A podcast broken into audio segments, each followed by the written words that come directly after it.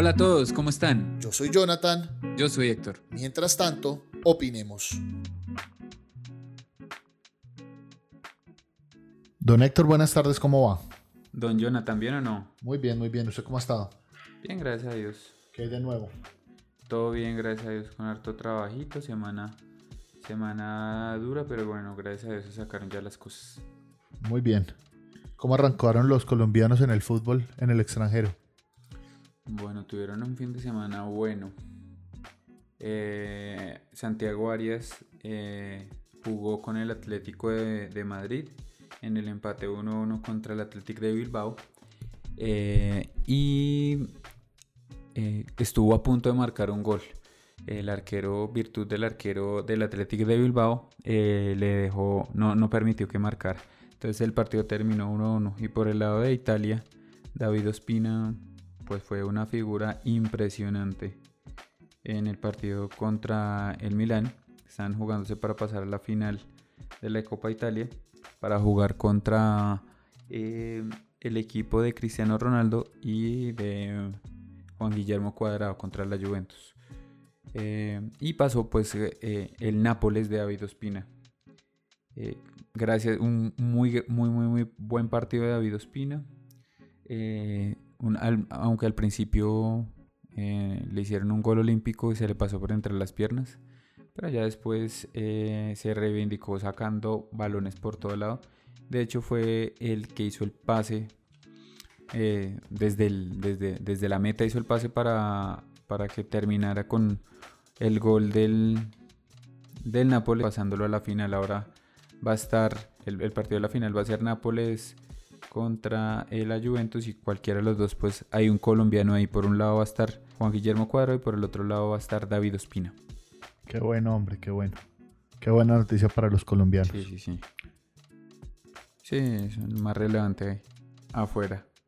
Eh, ¿Qué ha pasado de nuevo con la normatividad del COVID con el gobierno? Cuente pues. Bueno, hay varias cositas. Ahorita en junio se han expedido varios eh, varios decretos. Digamos que hay uno importante que es para, eh, digamos, dejan transitoriamente excluido de IVA eh, materias primas químicas con destino a producción de medicamentos, contra algunos contratos de franquicias, la importación de vehículos automotores, eh, los servicios de hotelería y turismo. Entonces dan una transitoriedad para, para tenerlos excluidos de IVA y obviamente sean más asequibles a las al, consumidor final. Eso es, eh, es, una medida muy importante y es, me parece que es eh, bien pensada para temas de, meterle gasolina al motor comercial.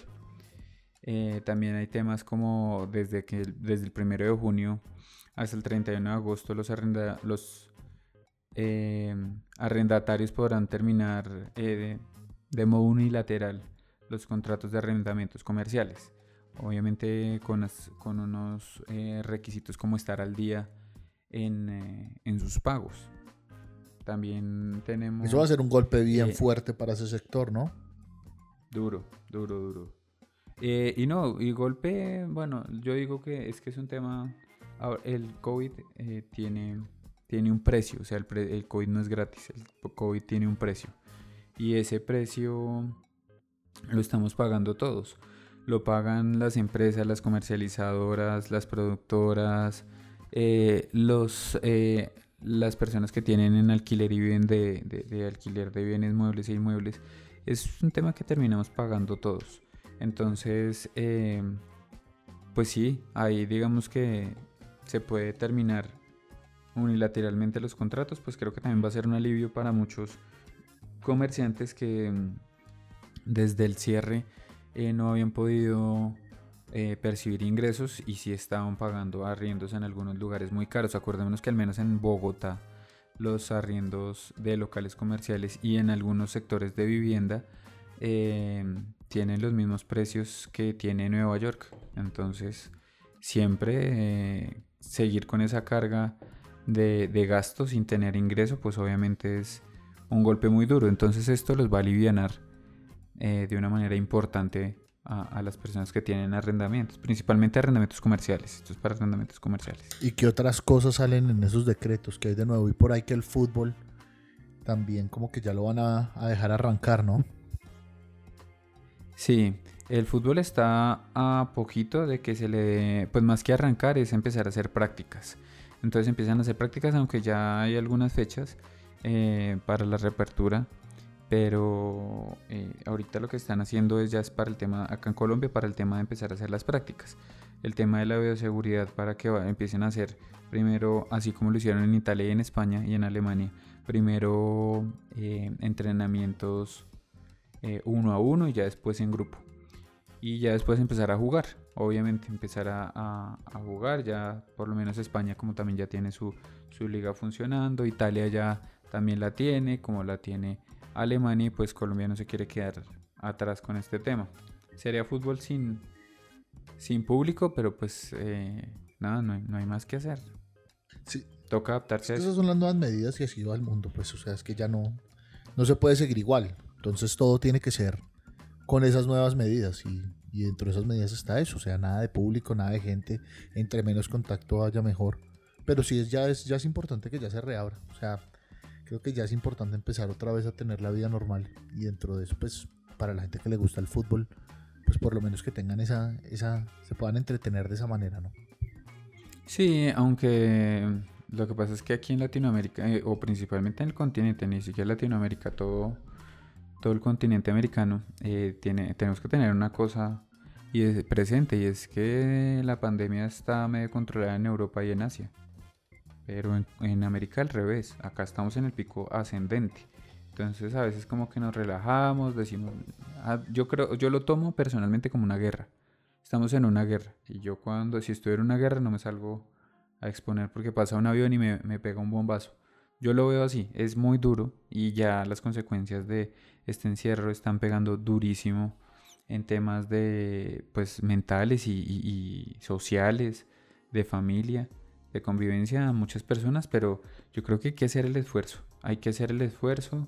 Eh, acá en Bogotá, como ya se sabe, ya se por el 50% de las UCIs ocupadas y después de que se ocupe el 100% de las UCIs es cuando empieza a morir gente eh, en masa empiezan a morir como pasó en Guayaquil, en Brasil, en España, en, eh, Estados Unidos, eh, en Italia. Y es que la gente empieza a morir en las calles, en sus casas, porque obviamente las UCI ya están ocupadas y si usted le dio coronavirus y efectivamente lo afectó, o sea, usted tiene una complicación por coronavirus, no hay dónde atenderlo. Entonces eso en que se resume, en que ya no hay dónde atender y pues la gente empieza a morir. Entonces yo creo que esto hay que tenerle mucho, mucho cuidado. Es un tema de no bajar la guardia, no hay que bajarla ahorita. Yo por eso digo, eh, septiembre, octubre, dependiendo de cómo se mueva, ya uno está más tranquilo, pero ahorita es un tema delicado. Bueno, y en cuanto a impuestos y todo el tema que ha pasado, que ha dicho la DIAN, por ahí vi que ya va el golpe en 24, mil, en 24 billones de pesos, lo que no han recaudado. Sí, claro, obviamente se, se había dejado de, se dejado de recaudar mucho más de lo presupuestado. Eh, pero pues es que es normal porque literal la economía se frenó. O sea, haga de cuenta que le pusieron el freno de mano. Y de pronto mucha gente dice, no, terrible si se cierra Postobón, terrible si se... Claro, obviamente sí es terrible, pero eh, estamos dándonos cuenta ahorita que eh, el motor económico, y, es, y eso siempre ha sido cierto, lo que pasa es que la percepción es diferente, el motor económico del país y del mundo, no solo en Colombia, sino en el mundo, son eh, las pymes y las MIPYMES. Son los que emplean más personas en el planeta. Eh, son las que hacen mover una economía. De la persona es de la que tiene eh, la droguería en la esquina, el que tiene el, restaurante, la panadería, el supermercado, hasta la gran industria. Pero este movimiento pequeño de, de, pymes y MIPYMES son las que mueven el mercado básicamente en Colombia y en el mundo. Entonces, esto tiene impactos eh, durísimos que vamos a ver cómo, cómo reaccionamos después de que se empiece a reabrir realmente eh, el comercio y las industrias eh, de una forma eficiente. Lo otro es el gobierno por ahí también pues va a otorgar un auxilio económico de 160 mil pesos a las personas que hayan perdido su empleo, también a los trabajadores independientes de categoría A y B en las cajas de compensación por lo menos seis meses, eh, al parecer, eh, van a, dar ese, esos, esos subsidios. Digamos que esos, los que están en categoría A y B, que hayan aportado a las cajas de compensación familiar por lo menos seis meses, eh, continuos o discontinuos, en un lapso de los últimos cinco años. Entonces, desde el 12 de, de marzo, entonces digamos que esas son como las características. Si usted es independiente o era empleado y perdió su empleo, y estaba en categoría A y B de caja de compensación y, en los, y, si ha cotizado más de seis meses durante los cinco años, pues aplique para que el gobierno le dé 160 mil pesos. Eso es importante, pues, y más en estos tiempos tan, tan, difíciles, cualquier ayuda es importante para, pues, para que ingrese dinero a la casa, porque eso está bien complejo. Sí, totalmente. Ahorita todo el mundo necesita todas las ayudas que pueda dar todo el mundo, ¿no? El gobierno, las fundaciones, la gente con el tema de los mercados también necesita que, les manden. O sea, conozco gente que está en sectores muy deprimidos de la ciudad que no, que no les están llegando ayudas, que no tienen con qué comer y, pues todo eso es bien importante y es bien necesario. Es importante también eh, que la gente sepa que esto va a pasar. O sea, esto no es para toda la vida, esto va a pasar. No ha pasado, pero va a pasar. O sea, esto ya, eh, no ya, pero sí va a pasar. es una cosa, no hay mal que dure 100 años ni cuerpo que lo resista, dicen por ahí. Y es cierto, o sea, acá eh, estamos viviendo, estamos en un momento crítico. Eh, acá en Colombia, gracias a Dios, se le ha dado un buen manejo. pero, pero esto va a pasar, o sea, esto no va a quedar así por siempre. Toda, o sea, toda la vida no vamos a estar en las mismas. Por eso es que hay que ser juicioso ahora, para que seamos juiciosos ahora y se pase se pase con más, eh, con más prontitud este tema del COVID. Por ahí también hay unas teorías de que el COVID se está eh, debilitando eh, porque digamos que entre su mutación o, digamos que él no se, no hace, la reproducción no es como uno con uno y sacan otro, sino él mismo se duplica. Entonces, al parecer en esa duplicidad ha mutado y según expertos hay una corriente de las personas que lo están investigando dice que eh, él empezará, como ese tema de inmunidad de rebaño, entonces empezará solo a bajar su, su digamos, su, fortaleza. Y la fortaleza más grande es la, la, propagación, el contagio. Entonces, em, pero la verdad, pues las cifras reales hoy indican lo contrario. Indican que al menos en de pronto en otras latitudes, pero en, el tema de América, eh, del norte hasta el sur, desde Canadá hasta Chile, Argentina, eh, está propagándose de manera eh, más alta. Entonces eh, hay que ser conscientes, hay que... Em, el ese tema de que a algunas personas les sabe a cacho, pero es cierto, la palabra, y es una palabra de moda, pero es cierta, es reinventarse, y no solo reinventarse para hacer plata, es reinventarse la forma de vivir, es de reinventarse la forma de, de compartir, eh, reinventarse la forma de percibir la vida para, para dejar también que dejemos ser tan voraces en este, en este mundo porque nosotros nos estamos ahorita eh, con el tema de que tenemos un coronavirus y está afectando la humanidad, pero la humanidad ha sido un virus que está afectando el planeta hace mucho tiempo y estamos casi, casi que acabándolos. Entonces es un tiempo para reaccionar y darnos cuenta de eso. Cosas básicas como si usted va a la tienda lleve una bolsa. Llévese usted mismo una bolsa para traer eh, el mercado no se ponga a pedir bolsas que ya estamos, los mares y los ríos están llenos de bolsas con un berraco y no sé, eso no, eh, no es biodegradable, menos esa bolsa plástica. Lleve su bolsita. Eh, obviamente el tema de las bicicletas, eso tiene un, un, problema grande y es el tema de la seguridad, pero, pero es importante tomar todas esas alternativas desde que podemos empezar a aportar desde casa y si empezamos todos, eh, digamos que ahí sí, como decía este señor de la eh, HJCK, eh, para la inmensa minoría, nosotros, la, o sea, los que pensamos que somos pocos, que somos el corriente, el corriente es la mayoría de los seres humanos. Y si nosotros, los, las personas normales, o sea, corriente, no, no los, ni los famosos, ni los ultramillonarios, ni las personas que no tienen recursos, eh, sino personas normales que hacen su día a día dentro de una sociedad, con su trabajo, hacen sus compras, pagan sus arrendamientos, impuestos. Empezamos a, tener mejores prácticas, pues todo va a empezar a mejorar. no botarle el aceite por, el, por la cañería, recogerlo. Eh, por ahí yo vi una vez en Shark Tank que hay una iniciativa muy importante de una empresa que recoge eso y lo exporta para que hagan velas. O sea, todo es reutilizar porque nosotros somos una sociedad voraz que, que, acaba, pensamos que solo estamos sacando con comida, pero para producir la comida o para producir cualquier elemento, el desgaste o el desgaste en recursos y el mal uso del planeta es gigante. Entonces creo que es el momento de darnos cuenta que tenemos que empezar a mejorar. Totalmente de acuerdo. Oye, se viene el día sin IVA. Se viene día sin IVA, ya estamos cerca, hay que prepararse. Eh, hay algunas entidades bancarias que ya están haciendo llegar a los correos de sus clientes portales y convenios que tienen con algunos, algunas entidades. Digamos que es eh, importante la gente Em, una recomendación sencilla, tómele foto.